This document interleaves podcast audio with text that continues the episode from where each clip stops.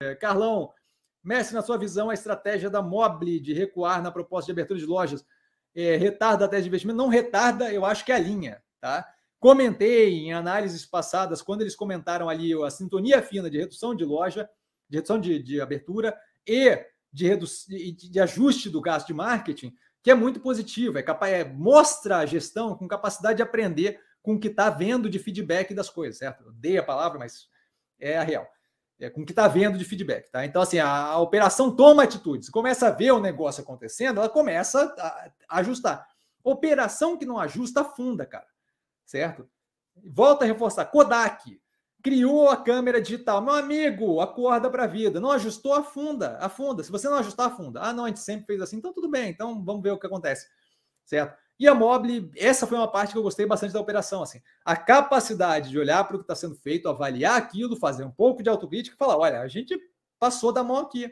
A gente tinha um plano X, a gente imaginava uma coisa Y, mas o mundo está mudando o tempo todo. Certo? Se eu não me adapto, como a gente faz aqui no portfólio, se eu não me adapto ao que está acontecendo, que diabo que eu estou fazendo, que gestor que eu sou, certo?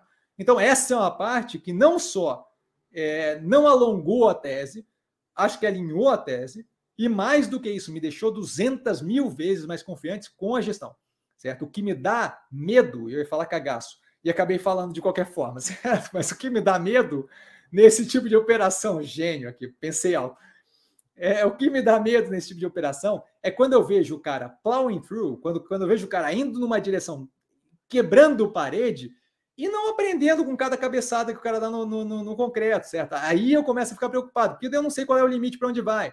Certo? É, é, o Elon Musk, o estrago que aquele cara fez com o Twitter, o nível de consecutivas jumentices, aquilo dali ia me dar medo. Aquilo dali é eu tracei uma direção, eu vou nessa direção e não importa quanto esteja dando errado, eu vou continuar reto, porque eu sou o cara, porque eu faço o que eu quiser. Aquilo, aquilo dali me dá medo certo? A ideia de que, nah, eu não tenho que corrigir nada, eu sei o que eu estou fazendo, isso me dá medo. Tá? E o que eles fizeram ali foi justamente o contrário. Então, não só acho que não estende a tese de investimento, acho que aquilo dali vai mostrar a viabilidade antes do que se eles tivessem continuado agressivamente, passado por um perrengue muito maior, assustado muito mais o mercado.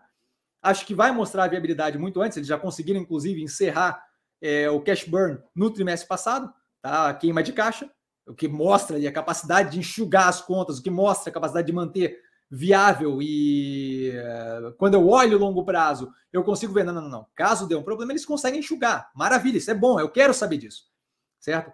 Acho que além disso, é, a parte que eu achei muito positiva é isso, me deixa tranquilo com relação à capacidade da gestão de fazer autocrítica, reavaliar e recolocar o trenzinho no trilho. Isso eu preciso que seja feito. Senão não dá, senão não faz sentido, tá?